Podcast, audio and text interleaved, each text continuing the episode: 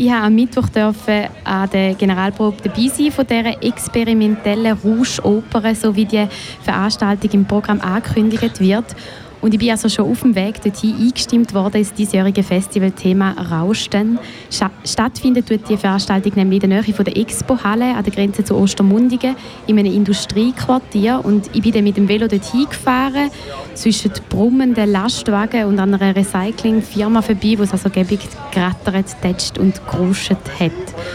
Und am Veranstaltungsort angekommen, bin ich dann am Eingang abgeholt worden und mit einem grossen Lift in den Untergrund geführt worden. Dort sind mir dann mal zuerst drei Murmeln, Glaskugeln in die Hand gedruckt worden. Die habe ich dann in so lange Rohr reinwerfen. Die Murmeln sind dann durch die Rohr gerugelt und haben schon mal erste Rauschgeräusche verursacht und so die Konzertperformance eingeleitet.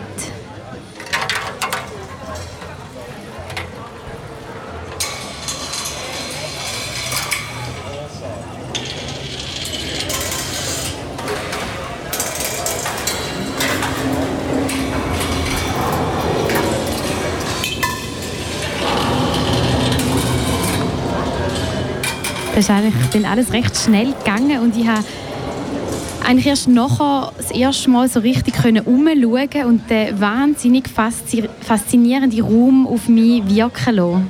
Warum ist denn der Raum genau so spektakulär und faszinierend? Also nur schon wegen seiner Größe. Er ist nämlich etwa 100 Meter lang, 40 Meter breit und 35 Meter hoch. Anscheinend befindet er sich 12 Meter unter dem Grundwasserspiegel und die Gänge auf der Seite tragen dazu bei, dass es, nicht, dass es trotzdem nicht feucht wird in dem Raum. Feucht ist es auch nicht, aber kühl, nämlich etwa 17 Grad. Am Anfang habe ich es noch als willkommene Abkühlung empfunden. Nach einer Stunde bin ich dann aber froh gewesen, habe ich noch ein Wollenjäckchen dabei gehabt. Und was erstaunlich ist, ist, dass es keinen Hall hat in dem Raum. Und zwar, weil es schallabsorbierende Wände hat.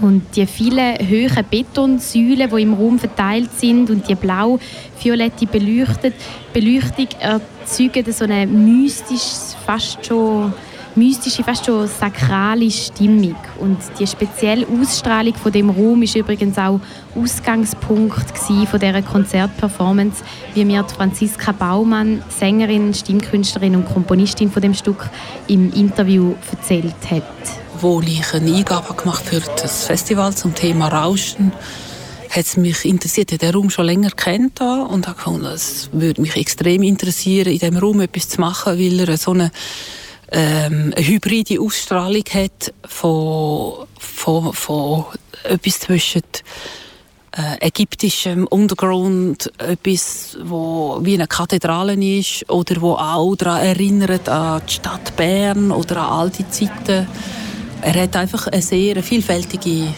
äh, Ausstrahlung und ist nicht so definiert. Das heißt, man kann auch noch mit ihm spielen.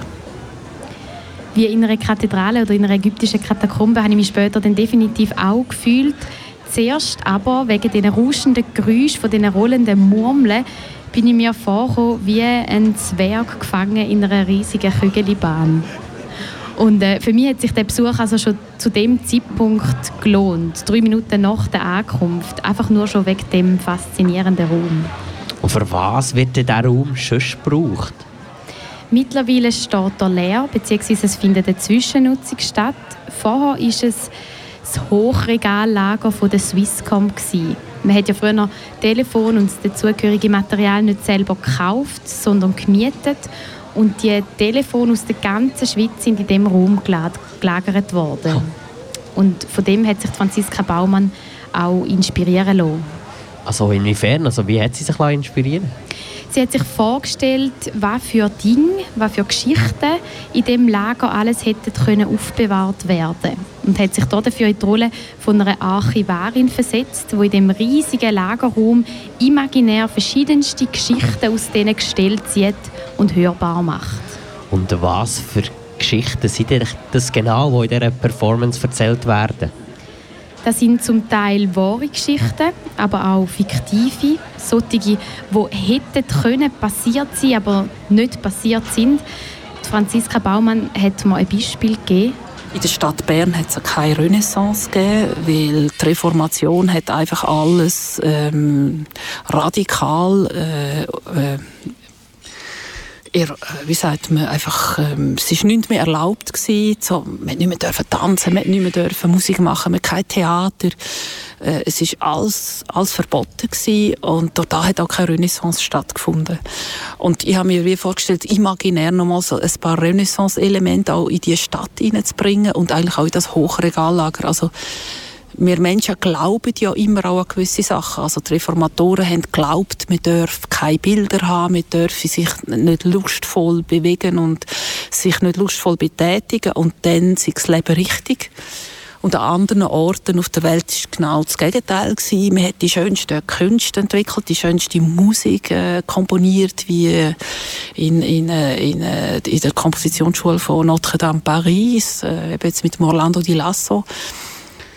Und die Menschen glauben immer an etwas, sie haben ein Glaubenssystem und sie orientieren sich an dem und empfinden das als Wahrheit. Und in dem Sinn hole ich eigentlich immer wieder Geschichten raus, wo wo könnten wahr sein und sind aber auch Fiktionen, weil all unsere Wahrheiten sind auch Fiktionen. Mit Fragmenten aus der Musik von Orlando Di Lasso, berühmter Komponist aus der Renaissance, holt Franziska Baumann die Zeit auf Bern. Und von der Renaissance aus hat sie sich dann einen historischen Ablauf vorgestellt über die analogen Dinge, also Dinge im Fundbüro, Wecker und was man auch dort alles noch kann finden bis zu den digitalen Dingen. Weil Dinge sind, haben Menschen schon immer gebraucht, werden Menschen immer brauchen, aber sie sind wandelbar. Sie wandern im Verlauf der Geschichte. Und ganz am Schluss von dem Stück wird dann eigentlich eine Frage aufgeworfen. Und zwar, wohin geht es? Wie geht es weiter? Wie wird es in 10, in 20 Jahren aussehen? Also das klingt jetzt alles ein bisschen sehr philosophisch. Äh, wie wird das in diesem Stück genau umgesetzt? Genau, es ist eigentlich äh, der philosophische Hintergrund, die Überlegungen, die Franziska Baumann sich gemacht hat. Weil sie ja aber in erster Linie Sängerin, Klangkünstlerin und Komponistin ist, hat sie dann mit den verschiedensten Geräuschen und Klängen die philosophischen Gedanken umgesetzt. Ganze Geschichten werden also darum kein erzählt, sondern es werden verschiedene Geschichtsfelder, Erzählmomente, Inputs angeboten und erlebbar gemacht. Und die gilt es dann als Zuschauerin zu erkunden. Und klingen tut denn das zum Beispiel so.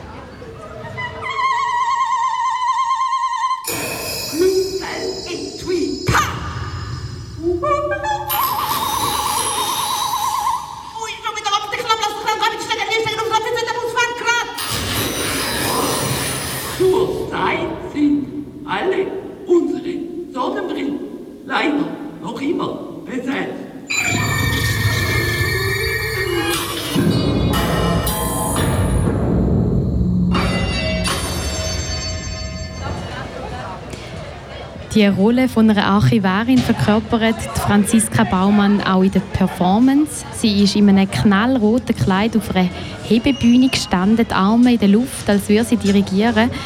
Ihren einen Arm hat ein ausgesehen wie ein Roboterarm. Der ist aber nicht nur ein Kostüm, sondern hat auch eine Funktion. Der Händchen ist nämlich ihr Sensorinstrument, das sie selber entwickelt hat und mit dem sie verschiedenste elektronische Geräusche und Klänge kann steuern durch ihre Gestik. Aber Franziska Baumann ist nicht die einzige Person, die an diesem Stück beteiligt ist, oder? Nein, das ist sie nicht. Hinter ihr hat es eine Leinwand, wo immer wieder Videosequenzen abgespielt worden sind. Die Videos, auf, die auf die Leinwand und übrigens auf mehrere Betonsäulen projiziert worden sind, sind von der Künstlerin Claudia Briske. Mit ihr arbeitet Franziska Baumann schon seit vielen Jahren immer wieder zusammen. Und auch Teil dieser Konzertperformance ist ein Stimmensemble, bestehend aus fünf jungen Sängerinnen und Sängern, die zeitweise wirken wie die Roboterarmee von dieser Frau im roten Kleid. Und all das zusammen ergibt eine Audi audiovisuelle Rundum-Performance. Rundum, weil es wirklich auch rund um einen herum passiert, teilweise gleichzeitig. Es ist ja nicht gestuhlt in dem Raum, sondern man kann sich frei bewegen und erkundet so den das ehemalige Hochregallager. Er lässt sich von dieser experimentellen Oper berauschen und inspirieren, darüber nachzudenken, über die vielen Sachen, die wir als Individuen, aber auch als Gesellschaft besitzen, über das menschliche Bedürfnis, Dinge, Sachen aufzubewahren und man stellt sich Fragen wie, wie kann man digitale Sachen archivieren? Wie zuverlässig ist Technik? Und was wird die Zukunft bringen?